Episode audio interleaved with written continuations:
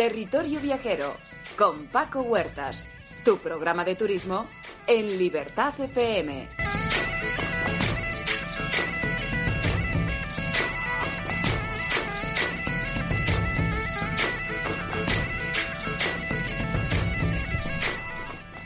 Muy buenas tardes, bienvenidos una semana más a este su programa Territorio Viajero, lunes 19 horas del día 9 de mayo. Un verdadero placer estar aquí con todos ustedes de nuevo y, como siempre, dar las gracias, ante todo, a nuestros compañeros del control técnico. Hoy tenemos a los dos David, a David Cantarero como titular y a David Sánchez como suplente, a nuestra ex compañera Mónica Fortón. Hoy tenemos aquí un pleno al 15. Y hoy además es también un día muy especial porque tenemos público aquí, tenemos una CLA con dos o tres, eh, tres personas, no dos o tres, tres personas exactamente. Y vamos a hacer un programa en el que vamos a hablar, pues como siempre, de diferentes eh, temas relacionados con el mundo del turismo, abarcando pues prácticamente casi todo lo que es el sector como tal y hablando de cosas que nos parece realmente eh, interesante y que quizás en otros programas tampoco se hable tanto de ello. Como siempre también darle las gracias a nuestro compañero que hoy no está aquí en, en la producción, José Antonio Pardo, y Paco Huertas que os habla. El programa de hoy va a estar relacionado con tres aspectos fundamentales dentro de lo que es el mundo del sector, o sea, el sector turístico. Uno, las fiestas, las tradiciones, la etnografía. Y para ello tenemos aquí una persona que todavía no le damos micrófono, se lo daremos ahora enseguida, que nos va a hablar de una de las tradiciones más ancestrales del ser humano, relacionada siempre con los ritos de la tierra, relacionada, relacionada siempre con las estaciones del año y relacionada con lo más importante del ser humano, que es ese sentir común de la raíz de los acontecimientos prácticamente. Luego vamos a hablar de algo realmente curioso. Estos días, mañana precisamente, empieza la Cumbre Mundial del Conocimiento y vamos a tener con nosotros aquí en el estudio también a la persona que ha gestionado el que desde mañana martes hasta el viernes eh, se den cita pues prácticamente los grandes pensadores del mundo con una idea muy interesante que es aunar conocimiento en aras de la mejora del ser humano en general un aspecto muy ambicioso y mucha gente dirá, bueno, ¿y qué tiene que ver esto con el sector del turismo? Pues efectivamente, también tendremos una mesa redonda, en este caso me toca moderar una mesa en ese, en ese congreso y el turismo es una de esas partes que siempre se ve de alguna manera involucrada dentro de este tipo de acontecimientos. ¿Por qué? Porque al final siempre hay eh, pues estancias, eh, hoteles, traslados, etc, etc. Y eso, pues lógicamente, forma parte de lo que es el sector turístico. Y terminaremos el programa con uno de los grandes, uno de los grandes dentro de lo que es la alfarería. Si hablamos de alfarería y hablamos de nuestro país y ese sector tan tremendamente poderoso que lo fue hace unos años, nos tenemos que ir a una de las localidades más importantes, que es Úbeda, que además de, ser, de haber sido declarada Patrimonio de la Humanidad, es uno de esos núcleos alfareros absolutamente sin igual. Y allí hay una familia que tiene un montón de tentáculos, que son la familia de los Tito, que tiene, pues eh, desde Paco, Pablo, la tercera generación, un montón de elementos de la propia familia que han hecho que la alfarería, en este caso de Ubeda, sea una de los grandes recursos y sobre todo sea una de las grandes tradiciones de esta maravillosa eh, localidad jienense. Y ya tenemos una hora por delante, algo menos de una hora. Eh, ponemos un poquito de música y además os anunciamos que dentro de un par de semanas eh, estará aquí con nosotros José Ángel Evia, que es eh, pues uno de los gaiteros, uno de los músicos que más se conoce en nuestro país, que además ha sacado un nuevo disco más allá de nuestras fronteras, con una fusión realmente interesante. Y hoy vamos a poner un poquito de música, como anticipo, dentro de dos semanas que va a estar aquí con nosotros.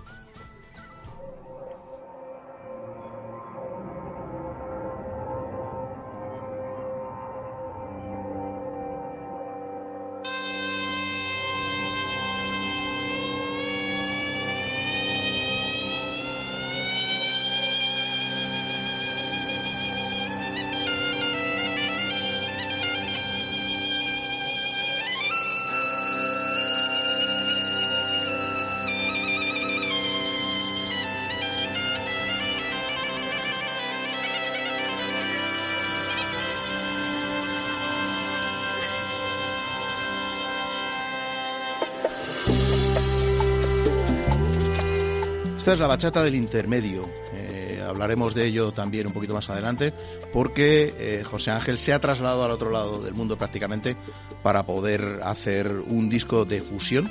Y hoy vamos a disfrutar de estos temas en los que no solo los ritmos latinos, sino también los ritmos más ancestrales de Asturias se dan cita en este maravilloso trabajo.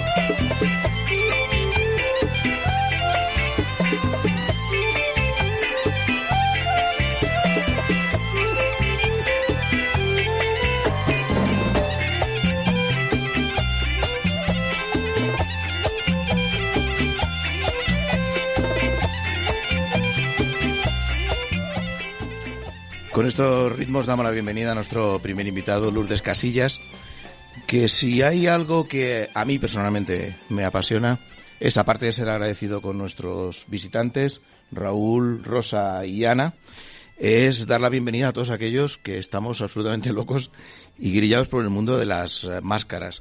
Y cuando uno habla de las máscaras tradicionales, en muchas ocasiones nos vamos, o nuestra mente se traslada a otras latitudes, nos vamos a África, nos vamos a América, nos vamos a, Asia incluso, pero quizás no somos tan, tan conscientes que aquí al lado, prácticamente al lado de Madrid, de donde estamos nosotros ahora mismo, eh, tenemos una de esas tradiciones que lleva entre nosotros pues prácticamente tantos siglos que no seríamos ni siquiera capaces de encontrarnos en el tiempo. Lourdes, eh, Mascarávila y tu pueblo. Mi pueblo. y tu pueblo. Eh, hoy prácticamente vamos a hacer la presentación en medios de algo que va a tener lugar el día 21 de mayo, ¿no? El día 21 de mayo, sí. ¿Dónde? En Navalacruz, en Ávila. ¿Que es tu pueblo? Mi pueblo, sí. ¿Y en torno a? Porque Mascarávila ya nos indica un poco el qué. En torno a juntar eh, todas las mascaradas de la provincia de Ávila. Que no son pocas. Que no son pocas. De momento hay siete, más las que se están Mm, intentando recuperar. No me gustaría pasar estos minutos sin, como siempre, rendir un homenaje a nuestro gran amigo Senén. Senén Fernández. Sin el que seguramente no tendría lugar esto, por lo menos allá en tu pueblo. Y estoy completamente convencido que todos aquellos que participan en eh, Mascarávila, cuando oigan este pequeño tributo, estarán igualmente agradecidos, como estamos nosotros, a su presencia, a su trabajo y a su presencia sempiterna entre nosotros. ¿Qué ha ocurrido para que tenga que ser en el 2001 Máscara Ávila? En el 2001 no, en el 2022. 2021, 22, anda, que estoy yo también centrado. Pues eh, Máscara Ávila se iba a celebrar en Cruz en el 2021, en el 2020. Todos sabemos lo que pasó y, y no se iba a celebrar el 25 de abril y no se pudo celebrar entonces lo hemos ido retrasando, retrasando hasta que la situación ha mejorado un poquito y va a ser el 21 de mayo. Normalmente se hace en invierno-primavera, no se hace tan adelante de, la primavera, pero por eso, porque son máscaras de invierno. Pero claro, hemos dejado pasar el tiempo a que la situación mejorase un poquito. Siete mascaradas, ¿serías capaz de nombrármelas? Sí, claro. Eso sí te lo sabes bien. Sí, me lo sé, si no se me han olvidado. Me matan mis compañeros. Pues están los machurreros de Pedro Bernardo. Desde aquí mandamos un saludo a Pedro. Los zarramaches de Casa Vieja. Hombre, Isabel. No, Uy, perdón, Chuchi. Vicente. Digo, Vicente también, claro. Chuchi, Vicente y Jairo son los tres que están ahí que me matan. Eh, luego tenemos, eso es de la cara sur. Y de la cara sur están también la- las danzas del paloteo de Piedra Laves, que está Lourdes ahí en cabeza. Después tenemos la cara norte de Gredos, el Alberche. Eh, están las danzas de Yo Casero, que está Mercedes. Los cucurrumachos de Navalosa, que está Isabel. Navalacruz, que estoy yo. Y un poquito más para Ávila están las toras del Fresno, que está eh, Rosa. Un, eh, podríamos decir un Dream Team prácticamente, porque está no solo lo mejor, sino lo único y lo que ha sobrevivido. Ávila, una provincia muy cercana, pero a veces muy desconocida. Y nos vamos por ahí lejos, como, te estamos, como estábamos comentando, y no somos conscientes de esa carga eh, tradicional que hay en la provincia. Cuéntanos un poco así por encima. eh, ¿Qué razones son las que hacen que vosotros sigáis manteniendo estas tradiciones? ¿no? Porque a fin de cuentas son pueblos prácticamente despoblados, en los que se fue muchísima gente en la, en la época de la, de la emigración, de la gran revolución industrial que tuvo nuestro país, entre comillas, y eh, bueno, pues eh, ha sido gente que ha estado muy aferrada a sus tradiciones y que una buena parte de estas mascaradas se han conservado y ahora están con muchísima más fuerza, ¿no? Que estuvieron. Pues sí. Eh, a ver, lo que nosotros queremos es que se conozca Ávila mucho más allá de sus murallas. Hay más cosas que las murallas de Ávila. Y, y, eh, las- estas tradiciones, pues, pues eso, las, Máscaras de invierno, las mascaradas de invierno.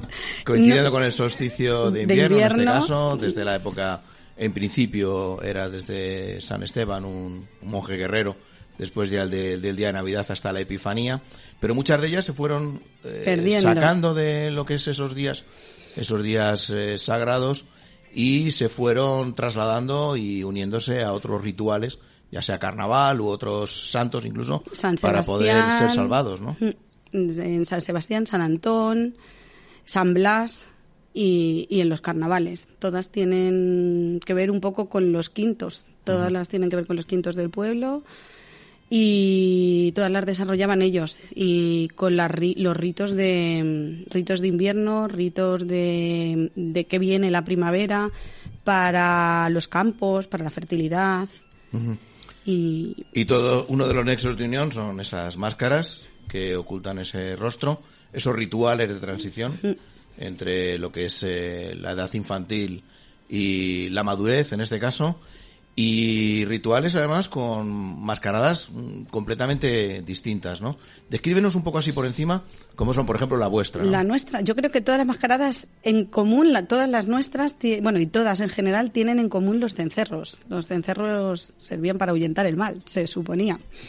Y, y bueno, también era algo que tenían antes a la- mm, todos a la mano. Se lo quitaban de los animales, se lo ponían y se vestían con pieles y con lo que había. Y todos, pues, máscaras diabólicas, eh, cada una de una manera, una con cuernos, otra con, otras con madera, eh, los capirotes estos que llevan los de Casa Vieja, Cintas y- cintas, Y una especie de cucurucho, ¿no? Por de decirlo de, alguna manera, que invertido. llevan, sí. En este caso, la mascarada de mi pueblo son los jarramachos. Los jarramachos estuvieron perdidos muchos años, pero también los estuvimos haciendo en los carnavales. Lo que pasa que todo esto, pues con la con la despoblación, de- con la guerra, después de la guerra, pues todo esto, los años que estuvieron prohibidas esta, este tipo de historias, pues en unos pueblos han perdido y en otros no. En nuestro pueblo lo mantuvimos unos años así como pudimos. Eh, en los años 80 se perdió del todo y luego hicimos los carnavales, seguíamos haciendo carnavales porque nuestra mascarada es, es en torno al carnaval, en torno a los quintos y nuestros jarramachos se vestían pues con pieles, con sacos, con arpillera, con paja para y lo que consistía es que subían arriba al arriba del pueblo que se llama el pico, toreaban la vaquilla, subían los quintos y luego mm, esta, estos estos personajes pues eran los que asustaban y ahuyentaban, se supone, Se trataba de ocultarse la cara para asustar a la gente del pueblo. para asustar a la gente. y llamar a la fertilidad de los campos eh, salir de esa época invernal, ¿no? De esa eh, época invernal, pues para, para dar paso a la primavera. Se tiznaban la cara o se la tapaban con lo que, con lo que podían. Hay algo que cuando hablamos de turismo y cuando hablamos de desestacionalización y cuando hablamos de tradiciones, prácticamente a casi todo el mundo le interesan le interesa el mundo de las tradiciones y las tradiciones son en la fecha que son, independientemente de cómo vienen los ciclos eh, turísticos. ¿Habéis notado más afluencia en los últimos años? Sí, por supuesto. Cada vez que habéis hecho no solo Mascarávila, en carnaval, sino también en carnaval. carnaval. Claro, nosotros Mascarávila es la primera vez que lo vamos a hacer. Bueno, pero habéis participado. Pero hemos participado, sí, es un placer participar. Una experiencia para, vamos, y para el que no lo haya ido nunca tiene que ir a verlo. ¿Y habéis notado mucha más afluencia? Sí. ¿Gente más interesada o gente que va a hacerse un poco eh, la foto y ya está? Gente, gente interesada, gente que va a la foto, por supuesto.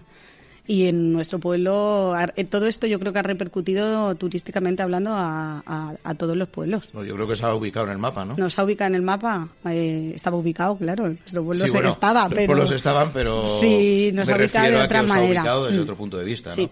Un punto de vista más consumista en torno a un recurso que está ahí y que la gente pues se interesa por él. Pues sí, y hace que en el pueblo esos días haya más gente, que los quintos participen más, que la gente se disfrace como se, como se vista, como nos vestíamos antes, como se vestían antes nuestros abuelos. Se han recuperado trajes típicos, ya no solo el de jarramacho, eh, se ha recuperado un traje típico de mujer que es la falda de ruana que era la que, con lo que vestían nuestras abuelas y nuestras bisabuelas, la falda de diario que tenían. Eh, y se han recuperado, pues eso, los ritos que hacían los quintos. Estuvo como 20 años así, un poco que no se ha, no se ha hecho prácticamente, vagamente, poquito. En el 2004 lo intentamos recuperar y luego en el 2015 cuando nos avisaron para Mascarávila, pues recuperamos todos los personajes, que es mm, tiene muchos personajes, es rico en personajes. ¿Habéis notado también que la gente se involucra más cuando ese, esa tradición es reconocida fuera? Es decir, a lo mejor ese, ese anonimato, ¿no? Esas fiestas que han hecho nuestros antiguos y que gracias a ellos las podemos disfrutar. Eh, al final ese reconocimiento eh, lo tenían por parte de los pobladores, ¿no? Pero como esos pobladores desaparecieron, ¿notas que ahora la gente del pueblo, cuando va gente a interesarse por vuestras tradiciones, se sienten orgullosos de pertenecer a esa fiesta en concreto? Yo creo que sí que se, yo creo que sí, participan mucho más y en Jolín, donde vayas, vas por cualquier sitio de Madrid, de Ávila, de donde sea, y dices, ¿dónde eres? De Navalacruz. Anda, ahí es el pueblo de donde los jarramachos, ¿no? Eh, pues joder, yo me pues siento orgullosa y yo creo que todos mis vecinos también.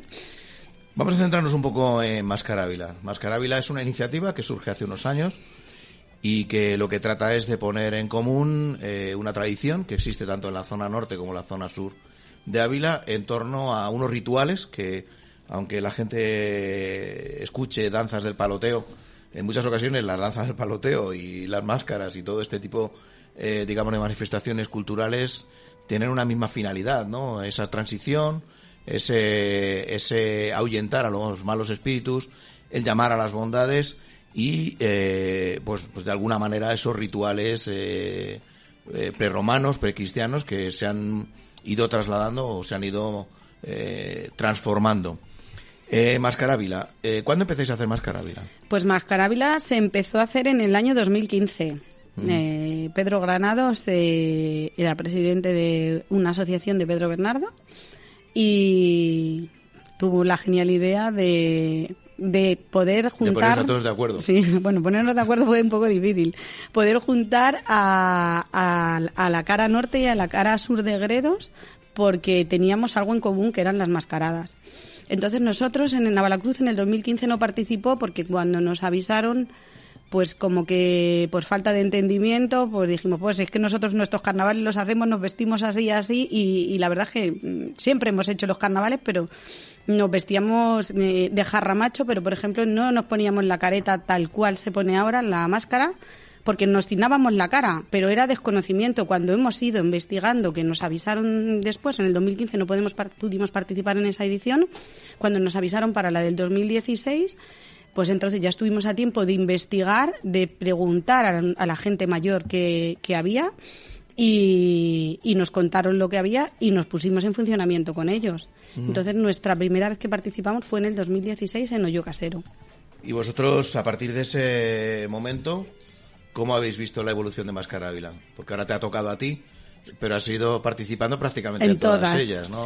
¿Cómo ha sido esa evolución de una, de una fiesta, podríamos llamarlo así, en torno a unas tradiciones tan cerquita de nosotros? Pues, hombre, la primera vez en Pedro Bernardo fue bastante menos gente, se hizo con bastante menos presupuesto porque se hicieron bastante menos cosas porque tampoco se sabía cómo iba a salir. Eh, luego, pues hemos ido progresando. En 2015, en Hoyo Casero, pues fue mejorando. Hizo un día de perros, llovió todo lo que podía llover, pero aún así, pues, pues eso.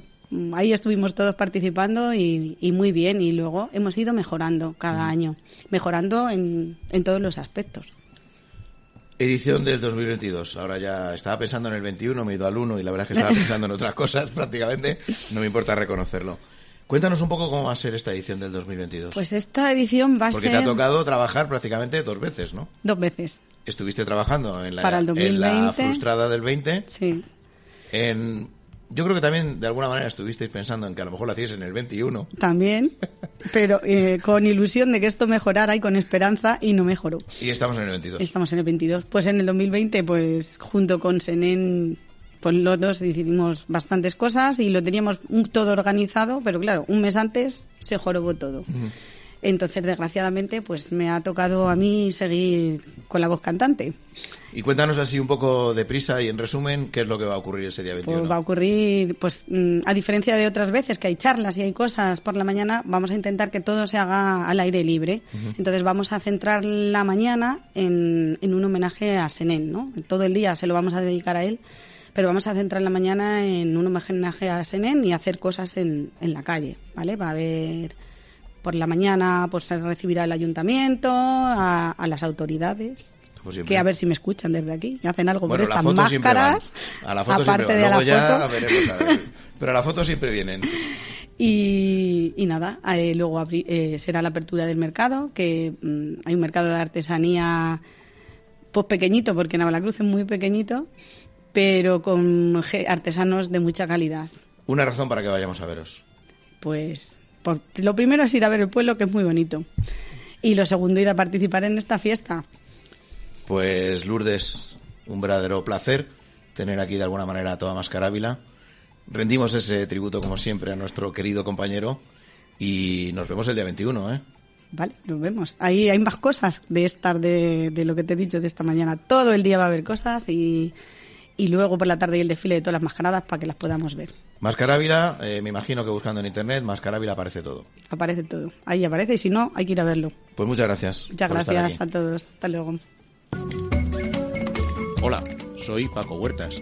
Te espero todos los lunes de 7 a 8 de la tarde aquí en Radio Libertad, en el 107.0.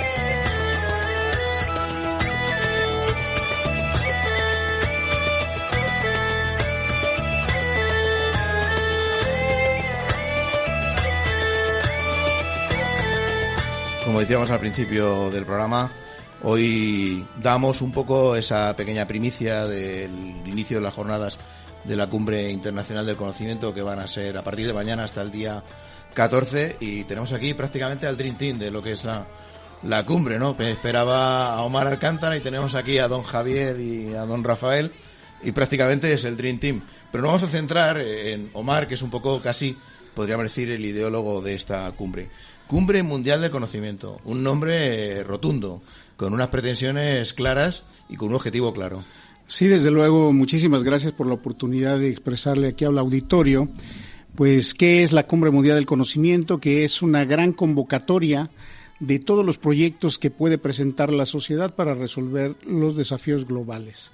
Esto empieza en México en el 2019, después se viene la pandemia, aún así seguimos trabajando, seleccionando a las mejores mentes de todo el mundo, convocando a 104 áreas del conocimiento universal y determinando pues cuál es la línea, la línea de la Agenda 2030 para resolver los problemas que tenemos en todos los países, vaya desde la pobreza, el hambre, la mala nutrición, también el tema de derechos humanos, de seguridad, el tema de la reactivación económica ya después pasada la pandemia y pues muy orgulloso y muy contento de estar con mis amigos el doctor honoris causa Rafael Luna García y el doctor honoris causa Javier Alvarado Pérez. Bueno, también, también tú, y perdóname, eh, aquí en España ya el protocolo casi lo hemos perdido, también eres doctor honoris causa, ¿no? doctor honoris causa, Al final tenemos una, una buena compañía, sin lugar a dudas, y les agradezco a los dos que se hayan acercado contigo.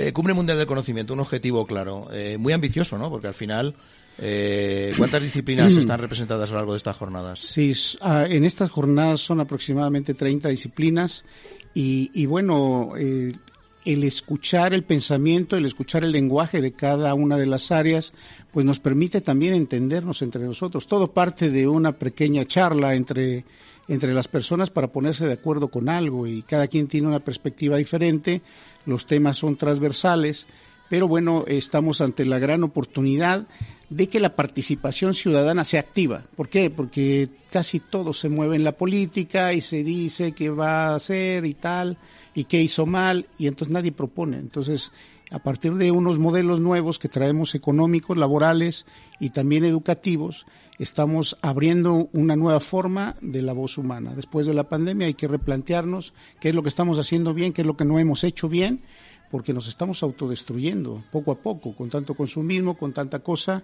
y es necesario hacer un replanteamiento y bueno, ya tuvimos la experiencia de tener a la familia, de estar en familia muchísimo tiempo, muchas horas, y hay que ahora salir a trabajar, salir a contribuir, pero sobre todo vuelvo a insistir que cada persona presente sus soluciones y también que de alguna forma entre todos generemos un fondo para que esos proyectos se vayan haciendo autosustentables y que en todas las partes del planeta podamos activarlos y bueno, para resolver el problema del agua, para resolver el problema atmosférico, toda la contaminación también y, regresar a los orígenes. Es importante que el ser humano regrese a la agricultura, por ejemplo, porque todo lo queremos poner con euros, con plata, pero ¿y quién lo va a trabajar? ¿Quién va a sembrar? O sea, ya hay temas ya de fondo que se están perdiendo y también la recuperación de los valores. Ya se ha perdido muchísimo el respeto de los niños hacia los padres y, esto se tiene que replantear por las que las nuevas generaciones tienen que tener una base sólida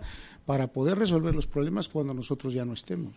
Vamos, que al final la idea es que el propio conocimiento se ponga al servicio de la ciudadanía y esa ciudadanía tome conciencia de la situación en la que está y hacia dónde quiere llegar, eh, poniendo en común los problemas eh, prácticamente en todas las disciplinas. Sí, además también el planteamiento de un nuevo modelo que permita también que las personas puedan ganar más dinero. ¿Por qué? Porque si todos de alguna manera el empresario cede un poco, pues tendrá eh, trabajadores que tengan un nivel de vida un poco más elevado y de alguna manera fortalece eso su empresa y a la vez nos ayudamos todos. Ese es el trabajo en equipo es la base de este planteamiento que se hace para que eh, tengamos una mejor sociedad, para que pasemos más tiempo con la familia, para que podamos eh, regresar a esos paseos que cuando éramos niños nuestros padres nos llevaban a la playa, al bosque o a la montaña. Hombre, dicho así, la verdad es que suena grandilocuente y suena muy potente, pero para que todo esto sea una realidad me imagino que hay muchos, muchas horas de trabajo detrás para que al final eh, no solo los ponentes, sino también la sociedad en general tome conciencia ¿no? de esta situación en la que estamos. Sí, desde luego. Hemos tenido foros internacionales de cada área del conocimiento donde hemos escuchado la voz de todos estos especialistas y que de alguna u otra manera coinciden en que hay que ponernos de acuerdo. eh, lo importante es hacer conciencia y que cada quien dé su mejor parte, no tan solo con los proyectos, sino también con su actitud, que dejemos también de envenenar a la gente con tantos mensajes de tragedia, de guerra, de enfermedades, de sicarios, de todo eso que es permanente el bombardeo en los medios de comunicación y que empecemos a ver la grandeza del ser humano, lo que tiene en la mente, lo que crea, los inventos eh, y la, el aprovechamiento de la tecnología, pero sobre, sobre todo lo más importante es cómo vamos a ser recordados como ser humano con letras de oro en el corazón de los demás. O sea, cómo te van a recordar tus nietos, cómo te va a recordar tu vecino, cómo te va a recordar tus amigos, qué hiciste por esta sociedad. Es importante replanteárselo y si todos vamos en esa línea, creo que lo grandioso pasa a ser lo que debería ser normal. Digamos que de alguna manera se busca lo mejor de cada disciplina para que a través de ese conocimiento seamos capaces de, como tú bien dices, de tomar eh, conciencia. Me imagino que la receptividad por parte de aquellos ponentes a quienes se les ha transmitido una invitación es, es inmediata, ¿no? Porque al final el objetivo es un objetivo muy noble. Sí, desde luego eh, hemos tenido una respuesta eh, pues prácticamente inmediata. Hay gente que por agenda no puede asistir, pero que pues está representado lo mejor de la medicina, lo mejor de los deportes, lo mejor del espectáculo, del arte, de la cultura, pero sobre todo la cuestión de las ciencias. Y hemos y venimos a Madrid también a hacerle un homenaje a los médicos que dieron la vida por muchísima gente y que ellos incluso perdieron grandes amigos también. ¿Cuánto tiempo lleva a organizar una cumbre de estas características? Y ahora si queréis, incluso le damos paso a Rafa, que lleva el hombre aquí una temporada larga, me consta, eh, trabajando para ello. ¿Cuánto tiempo lleva a organizar una cumbre pues, de estas características? Realmente para, para una cumbre de este tipo llevamos más o menos como tres meses, tres meses y medio. Y pues bueno... Eh, bueno, tres meses y medio en la recta final. La, la, esta recta final de Madrid, pero llevamos dos años eh, haciendo toda esta recolecta de mentes brillantes. Eh, ha sido más de 220 eventos de entre premiaciones y los foros internacionales y algunas otras actividades que hemos tenido en campo también en las comunidades.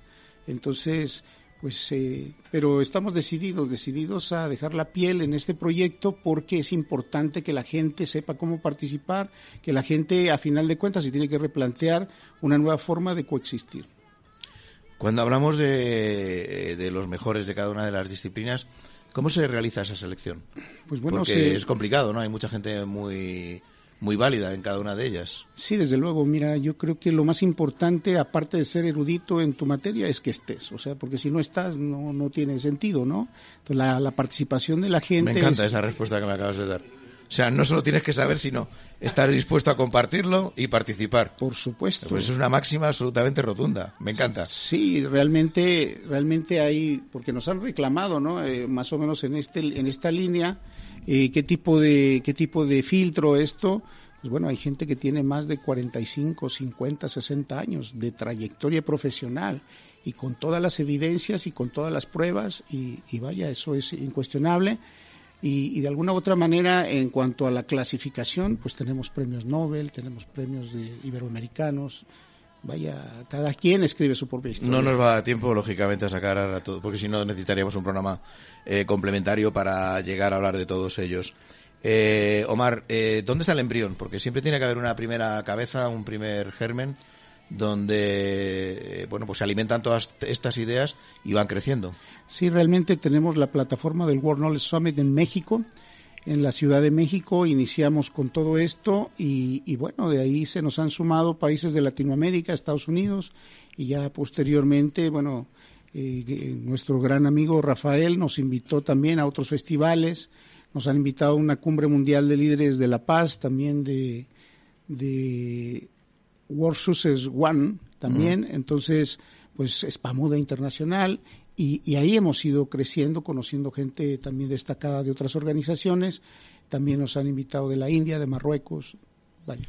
Le vamos a dar paso a Rafa, que yo estoy convencido que don Rafael Luna es una de las personas que más sabe ahora mismo de toda la gente que está, ¿no? Junto con Omar y con Javier Alvarado. ¿Cuántos ponentes hay en estas jornadas? Pues mira, eh, hay unas 39 personas que, que, van a, Bueno, antes de nada, buenas tardes y gracias Paco por, gracias a vosotros por estar aquí. Y eh, tendremos un total de 39 ponentes. Mm, al ser en España, pues aproximadamente la mitad serán españoles, la otra mitad pues son de distintas partes del mundo. Y como ha dicho Mar, pues bueno, pues creo que la idea cuando se presentó la posibilidad de hacerlo aquí en España eh, era, no se podía decir que no. Ha sido, ha sido mm, una, una grata eh, alegría que, que, que, la Universidad Complutense nos acoja, ¿verdad? Porque eh, hay gran parte de los ponentes son profesores universitarios porque quizás en España y en muchos lados, pero en España estamos un poco también cansados de los políticos, porque...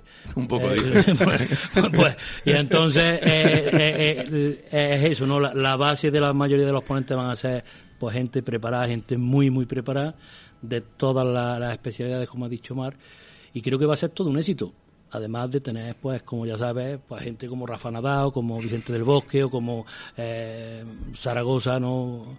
Eh, Federico eh, Mayor Zaragoza, es decir, gente de mucho prestigio en España que nos, que nos están apoyando, están en el comité de honor, están, que les ha gustado la idea que, que, han comprado el proyecto, digamos. Cuando hablamos de este tipo de eventos, y, y claro, estamos en un programa de turismo, se nos ocurre una, una manera de completar el, el círculo, ¿no? Eh, todos estos proyectos de sostenibilidad tienen un recorrido muy interesante en cuanto al movimiento de personas que vayan a ir viendo cómo se van desarrollando los diferentes eh, proyectos. ¿Hay en el fondo pues una tendencia a completar ese círculo a futuro? Sí, por supuesto. Sabemos también de la importancia del turismo. Tenemos nosotros un programa de turismo universitario que queremos echar a andar este, este año, lo que resta del año, eh, que de alguna u otra manera los estudiantes universitarios lleguen a una convención anual, que se presente los mejores ponentes en su rama y que eso genere una economía sostenible. ¿Por qué? Porque al estudiante como tal no le importa tanto si es viernes, sábado domingo. Ellos pueden tener fiestas de lunes, martes y miércoles. Y, y entonces llegamos a cada lugar, si es playa o si es ciudad, y, activamos porque van a desayunar, comer, cenar y, divertirse. Entonces esto genera que se mueva la economía y vaya. Me imagino que Javier Alvarado, que nos está escuchando, doctor honoris causa, una persona bastante joven y que está muy en contacto con esa gente joven eh, que también quiere acceder a, ese conocimiento, eh, ¿reacciona de una manera positiva a la gente joven cuando hay un elenco de, de, digamos, de ponentes como el que tenemos en estos días? se reacciona, ¿no? Eh, para mí, desde luego, siempre ha sido como un privilegio eh, formar parte también de ese tipo de eventos porque normalmente me toca siempre ser el más joven entre los grandes señores de gran experiencia, ¿no? Ya lo decía el doctor Omar, hay gente que tiene trayectoria de más de 50, 60 años y que por supuesto yo jamás voy a poder compararme aún, Cuando, tenga, cuando tengas 50 años más. Exactamente, digo, me faltan todavía por lo, el doble, ¿no? Todavía.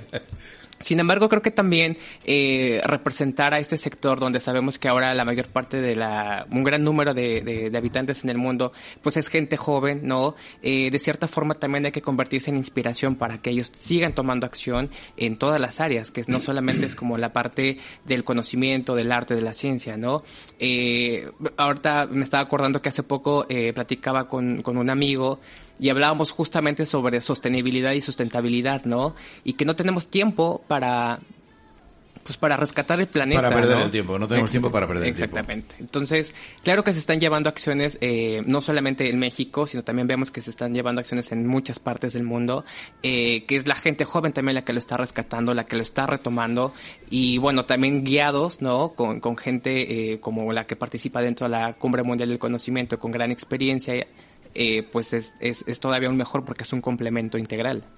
A modo de resumen, Omar, eh, ¿desde cuándo hasta cuándo? Y un poco la secuencia cronológica, lógicamente sin poder entrar en mucho detalle, pero cuéntanos un poco. Sí, desde luego, en la Universidad Complutense del 10 al, al 12 de mayo estará de las personas más importantes el doctor honoris causa Telemaco Talavera Siles, es el coordinador del grupo Kairos, eh, que se dedica a educación. Con él posiblemente firmamos el Acuerdo Mundial por la Educación digna e incluyente. Después el día 13 en el Colegio de los Ilustres Médicos de Madrid. Y posteriormente el día 14 tendremos una premiación de, los, de todos los participantes de la Cumbre Mundial del Conocimiento en el Ateneo de Madrid. Entonces, en forma general, habrá conferencias magistrales, habrá mesas de análisis y prácticamente con eso estamos tocando el tema del conocimiento, de los individuos, del futuro y de la nueva forma de trabajo. Pues una cita absolutamente ineludible. Entiendo que se van a dar. Eh, eh, va a ser un punto de encuentro no solo para todos aquellos ponentes, sino también eh, para todos que incluso quieran seguirlo a través de Internet, ¿no? Sí, desde luego la Universidad Complutense nos va a permitir transmitirlo desde su canal y de ahí haremos las transmisiones o retransmisiones a través de TV Mundo Digital, de, de Expresión Total en México y de Facebook del World Knowledge Summit. Pues muchísimas gracias a todos por estar aquí. Me hubiera gustado daros mucho más tiempo, pero esto estaba absolutamente improvisado. A quien teníamos como titular era Omar Alcántara. Omar, Javier, Rafael, muchísimas gracias por compartir con nosotros esa cumbre del conocimiento. Pues muchas gracias y bendiciones a España. Muchas gracias a vosotros. Hola, soy Paco Huertas. Te espero todos los lunes de 7 a 8 de la tarde aquí en Radio Libertad, en el 107.0.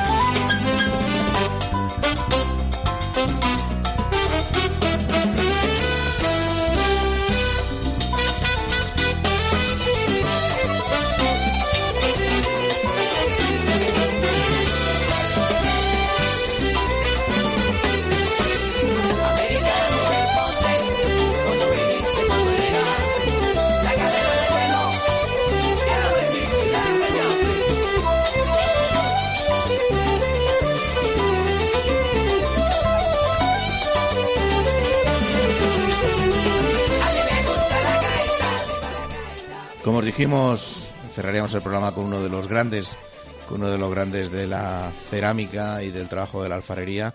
Y para mí es un verdadero honor, y lo digo así abiertamente, recibir aquí a don, don Francisco Tito, Paco Tito, conocido para todo el mundo, yo creo que dentro de la alfarería, probablemente uno de los referentes para muchísimas generaciones. Paco, un placer hablar contigo, como siempre. Bueno, pues ese placer es compartido, Paco. Muchísimas gracias. Un nombre que llevamos los dos. Hombre, un nombre que un nombre que nos hace grandes, algunos más que otros, a mí por años y a ti por currículum y por historia dentro del mundo de la alfarería. Y también, y también me hace grande por ser tu amigo, Paco. Bueno, pues oye, un honor eh, que así me consideres. Muchas Paco Tito, uno de los grandes de la alfarería. Eh, cuéntanos dónde estás y cómo surge ese embrión de lo que es ahora mismo probablemente uno de los núcleos alfareros más importantes a nivel mundial. Bueno, pues ahora mismo estoy en nuestro Museo Centenario, bueno, eh, modelando una esculturilla de Don Quijote, un pasaje de Don Quijote. Así cualquier cosa. Aquí estoy modelando eh, una esculturilla. Una esculturilla, porque hace tiempo, hace 25 años concretamente, que estamos conmemorando el 25 aniversario de la primera exposición que hicimos con una colección de, pasajes del, del Quijote en escultura por iniciativa de mi hijo, he de destacarlo, por iniciativa de mi hijo, este año se conmemoran los 25 años con, mm, con distintas actividades relacionadas con Cervantes y con el Quijote. ¿Y por ejemplo. Sí, perdona. ¿Y estás ahora mismo en ese museo donde al final va a tener lugar esta una exposición, ¿no? Que ese, de ese 25 aniversario que va a tener lugar desde cuándo hasta cuándo. Eso tiene lugar, ya tiene lugar desde el, desde el viernes día 6 de este, de este mes hasta el día 29 de mayo también, hasta el último de mayo, en una en la sala Pintor Elbo, claro, los radioyentes eh, a unos conocerán y otros no, la sala, el Hospital de Santiago y dirán, bueno, pues la sala. Es la más grande de las salas que tiene este hospital renacentista, que reconvertido en, en, en un centro cultural. Bueno, pues ocupamos la sala más grande de exposiciones de este hospital con, la, con dos colecciones de Don Quijote.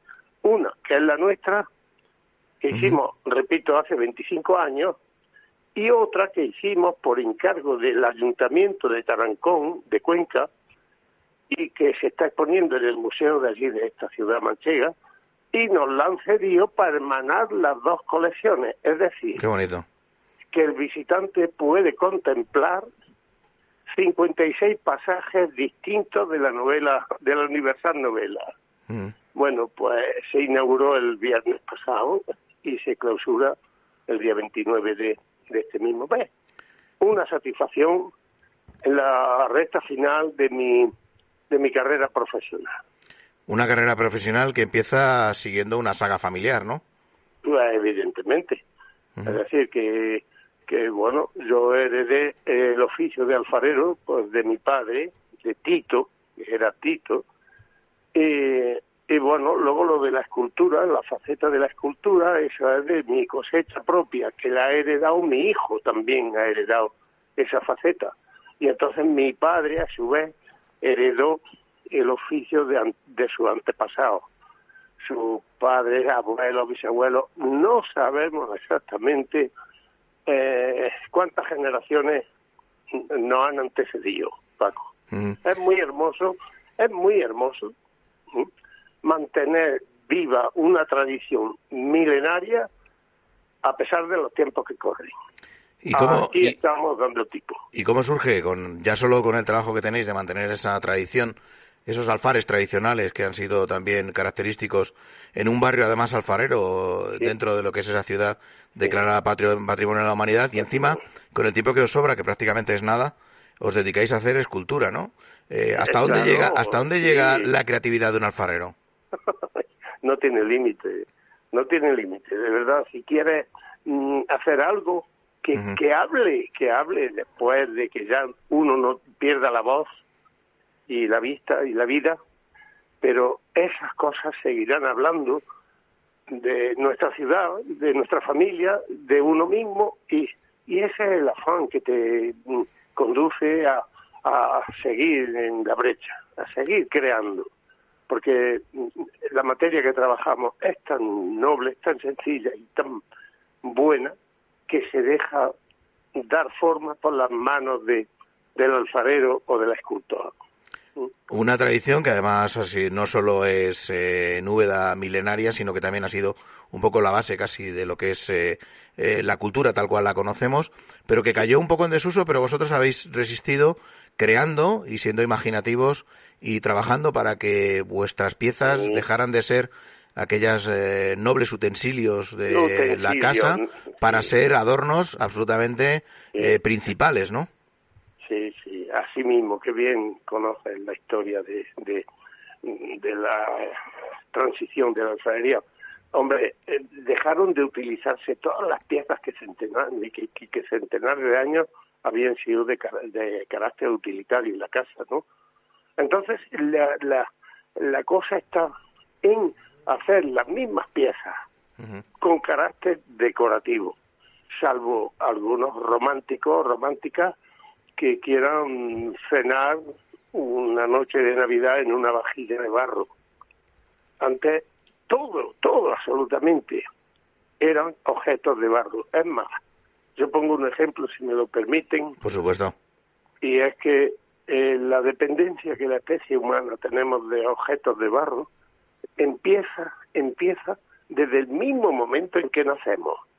Aquí en Úbeda se hacía y se sigue haciendo sin carácter funcional ya la paridera, una paridera es un objeto que se utilizaba para que las mujeres dieran a luz. ¿eh? Es decir, que ya desde que nacemos necesitamos una pieza de barro. A lo largo de nuestra vida, vamos ya, a medida que vamos creciendo, necesitamos un platillo para que mamá nos dé la sopilla, otro, un pucherete para cocernos la sopilla o la leche, un cántaro para ir por agua a la fuente, infinidad, una cazuela para que coma la familia entera de la misma cazuela, hasta que al final de nuestra trayectoria terrenal, muchas personas seguimos necesitando, siguen necesitando otra pieza de barro mucho más triste, claro, es la urna cineraria. Esa dependencia viene de la especie humana desde milenios. Qué bonito recorrido, ¿no, Paco? qué bonito, exactamente. Bueno, no podemos olvidar eso, no podemos despreciar lo que nos ha acompañado durante toda la historia de la humanidad. Es un homenaje que se, que se merece el barro tomando forma de las manos del alfarero. No podemos obviarlo. Un barrio de alfareros en, los que ahora, en el que ahora quedan apenas unos pocos miembros, entre ellos tu nieto también, ¿no? Ah, amigo, sí, mi nieto ya apunta manera, ya eh, ahora está eh, estudiando mm, Bellas Artes, primero de Bellas Artes en Sevilla.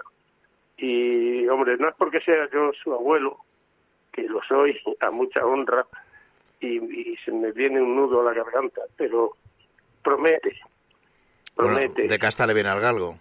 De casta le viene, sí, pero ese ha salido más fino, este criatura.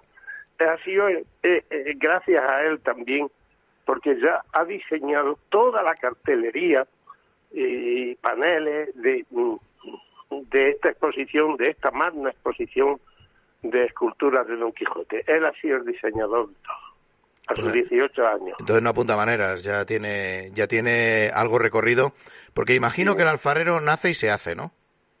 Las dos cosas, sí, sí, es verdad. Eh, se contagia, un poco se contagia. Y bueno, haces lo que ves, haces lo que ves, pero tienes que plantearte cada día ir mejorándote la persona, aquel que, que cada día no es un poco mejor, pronto acaba de ser bueno. Entonces cada día todos en nuestro menester debemos de ser una mejilla mejor que el día antes. Esa es una gran reflexión. Sí, sí que la es. Sí. Eh, Paco, y tan real como buena. Paco, danos eh, una buena razón para acercarnos al museo a lo largo de la exposición. Pues la buena razón que puedo dar es que lo único que me falta es darle la llave al visitante que lo quiera. Aquí cualquiera que llegue, cualquiera que llegue, insisto, es recibido como si entrara a su propia casa. Aquí puede ver estas piezas de las que hago mención, que no son centenarias porque son nacidas de nuestras manos como homenaje que se merecía el barro. Puede ver esas piezas y puede ver esculturas a tamaño real, terracota, por el procedimiento que las hacían en épocas del Renacimiento, que es una técnica que se perdió, no se, no se imparte esa técnica en academias de arte, y puede ver la sencillez de, de nuestro obrador y nuestro horno árabe que todavía sigue funcionando. ¿Os habéis volcado en esta posición? Mm, ¿Perdón? ¿Os habéis volcado en esta posición, como siempre, quiero decir? Hombre, eh, sí. Sí, hemos puesto nuestra alma, tanto mi hijo como yo.